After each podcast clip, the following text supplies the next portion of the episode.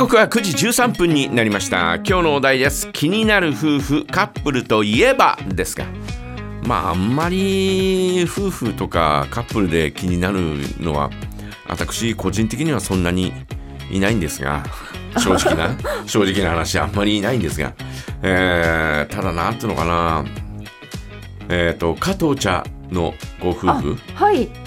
えー年の差カップル。ええまあ最初あんなになんかこう、えー加藤茶のね、えーこうおお金を狙ってるんじゃないかみたいなね、えーそんなことを散々言われてですね、えで、えーそんな中で、えーこうそれでもずっとね、えー夫婦生活を、えー送ってきて、えー今やもうね、えーほぼほぼベストカップルみたいな、えーそんなような言われ方になりつつありますよね。はい。うんえーそのあたりのなんかこう変化っていうのか、多分あの二人には何の変化もないんだろうけれど、えー味方に対する変化っていうのは、えーどんなあーものなのかなとかって、えー思ったりなんかするんですよ。うん。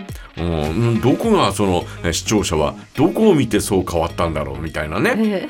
ええーそんなことをですね思ったりなんかして、えーあの夫婦、えーカップルはですね、えー今後どうなっていくのかなとかって、えーいうふうに思ったりなんかしますね。うんね。えーそれとですねあのーあとは岩城浩一あはい。夫婦夫妻。夫妻っていうか、い岩城浩一自身なんだけどあのー北海道に移住してきたんだよね。えそうなんですか中標津の方あたりだったと思うんだけど、えあのもう今後はもうね、えー老後はもう北海道で、あ。えー暮らして大自然の中で暮らしてで冬はスノーモービルに乗って遊びたいからっていうようなそんな話で、へええー中標津方面にですね、えー勅使川だったかな、まあまあいずれにしても同等ですよ、えー引っ越ししてきて多分1年ぐらいはいたと思うんですね。はいで、えーそれがですねもう帰ったみたいなんですよ。帰っちゃったの？帰っちゃったみたいなねえーその理由がですね、えー雪が降らないから。降らない？思ったより雪が少ないから。あだスノーモービルでで遊ぶのに、えーちょっと雪が足りなかったみたいで。足りないんだ。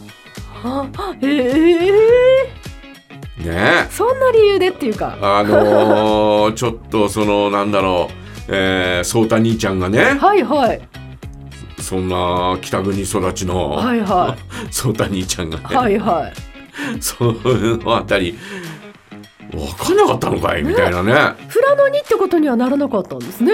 そうそうそう。だからえー。富良野とか、ええっ、と美瑛の方。道方園とえか、はいねえーニセコとか、えええあっち方面行けばもうどんどんどんどん雪はね。え降、りましたよね。えー降ったん。だからまああいわゆる日高山脈から向こう側、ええ。ー日本海側に行くとね雪えは降りますもんね。たくさん降るんで、えー満足いくような状況になったんじゃないかなというふうに思うんですが、ええ。ーこっち方面道東方面はね、えー向こうに比べるとですね、えーそんなにえ、そうですね。寒さは厳しいけど、うんうん雪て的にはねあそうですね。そんなに大雪っていうわけではないんでないでしょうね。でそういう意味ではあ満足いく状況じゃなかったのかなあというね。ら、えーそんな感じで残念だなとかって。残念ですね、えー思いますけど。そ多分ねその前からね中標津とかあちら方面に、えー友人がいたんじゃないかなというね、えーそんな感じがするんですけど、はいはい、うん、それで、えー向こうに住まわれたのかなという感じがしまあでもね雪がないからみみたいなね。寂しいですね。だってスノーモービル積んでる人だって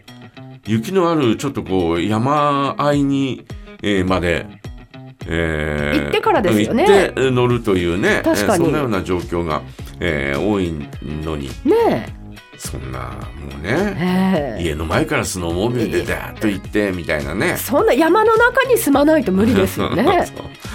そう。なんだけど、えーもうそういうことはあまり、えー調べなかったのかなっていうねえー感じが。まあそれともまたなんかこうなんつうのかな、えースノーモービルで、えーたまたま雪が多かった時に、えー来て、えースノーモービルで遊んではい。で、えーいやすごいなとかって、うんえー思ってえー行ったのかなとかって、えー思ったりなんかしてね。うん。岩城浩一さんなんかカレーのなんかご夫婦で出てませんでした？出てました。あれうん。南国のイメージでしたけどあねれは南国というかねねえ。ー南のお島でみたいな、はいはい。えーそんな感じで、えーカレー食べてましたけど。食べてましたね。まあそのね、えーやっぱり北がいいという。嬉しいですけどね。ことになったのかもしれませんし、ねえ。ねえでももったいないですね。もうちょっといてもらいたかった。もうちょっと本当にもうちょっといてもらいたかったなという感じはするんですけどね。ねねえ。ーまあそのあたりね、えーまあ奥さんもどんなね。奥さんなんか、ええええハーフか外国人の方でしたよね。綺麗なあのうんいやハーフなのかな、ね。うん、かもしれませんけど、ね。うん、あのうんそういう綺麗な方ではあります。ね。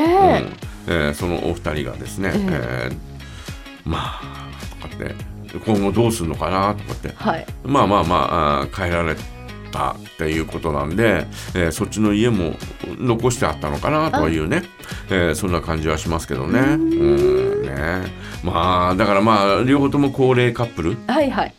えー高齢ご夫婦、はい。私がね今言ったのはね。はい。加藤茶えとー岩城浩一さん城浩一さん、はい。ねえーこの辺りがね、えー今後、えーどんな感じになっていくのかなとかって思ったりなんかしますけどね。ね。なんか、うん。芸能界って、うん。昔はそんなにあんまりこうプライベートはうん。公開しなかったじゃないですか。うん。ましてやなんか加藤茶みたいに国民的ななんかあの人気のあるうん。あの芸能人の方って、うん。結婚っていうだけで、まあ、さっきのねキムタクのこともあったんですけど、うん。なんかこうイメージがちょっとこうす下がっちゃうっていうか、うん。なんかねうん。でなんか結婚しますってそういうのあんまり発表しないでうん。なんか密かになんか一緒にね事実婚みたいな感じだったと思うんですけれども、うん。最近はなんか本当にね、うん。若い芸能人の方人気絶頂なんですけれども、うん。結婚しましたってさっきのね、うん。あの菅田将暉さんと小松菜奈さんはい。もそうですけれども、うん。人気絶頂な中で結婚しましたっていうなんかオープンになってるのかなって思いますよね。まあでもどうなんだろうな。結婚する時には昔も、えー大々的に発表してたんじゃないかな。あの例えばあのえっ、と山口百恵と三浦友和さん。三浦友和さんとかね、はい。えーテレビ中継するような結婚式をやったりとか。ありましたね。あと、えーそのもっと前で言うと高倉健とエリチエミさんっていうのだって、ね。えーきちんと結婚の時にはね、あー。えーまあ、あの頃はそんなにテレビがそんなに、えーまだね、はいえー報道されていませんでしたけどあのきちんと週刊誌とかそういうのにはね、えー結婚式の模様とか、えーそういうのもきちんと出てましたしあとはね、えーそういった美空ひばりさんと小林明さん。そうそうそうそう。おー。それからその石原裕次郎と、はいはいはい。えーねえー石原裕次郎さんだって、え。えーおもう大々的に取り上げられたりね、そうですよね。うん、したんで、なるほど。まあ、だからそういう意味ではあの昔からあ,、まあ、ある意味一つのね、えーこう発表する時には大々的にみたいな。あーあったそんな。感じであったんじゃないかなというふうに思いますけどね。そうなんですね。うん昔は結婚式で、うん。なんか何メートルのウェディングケーキ、うん。なんかあの高輪プリンスホテルのうん。なんか天井まで行くような、うん。もうな5メートルとかなんかすっごい高い、あのウェディングケーキ。高さがあればすごいっていうなんかイメージがあったんですけど、うん。最近はウェディングケーキ本当平たいのが主流になってきてますよね。まあまあまあそれがあー、まあ、芸能界の結婚式はどうなのか分かりませんけどね、はい。最近あまり芸能界の結婚式自体、えーあまり報道されてない感じ。ね。結婚しましたっていうのはあったとしても、えー結婚式自体報道されるっていうことはあまりないし、えーそれからそのおなんだろうそのテレビ中継なんていうのはねはい。まずないよね。ないですね。なんか、藤原紀香さんの時に、うん。結構大々的にね、うん。こうねねあの結婚しましたっていうのがありましたけれども、その後ねでもその結婚式自体を、えーねえー中継するなんてことはまずあのあの時もなかったですよね。あ。そうかもしれないですね。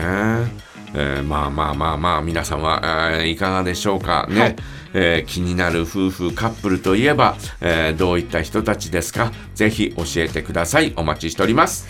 えそして今日は梶山大明神のコーナーがあります。梶山大明神へお願い事はありませんか？お願い事も絶賛募集中です。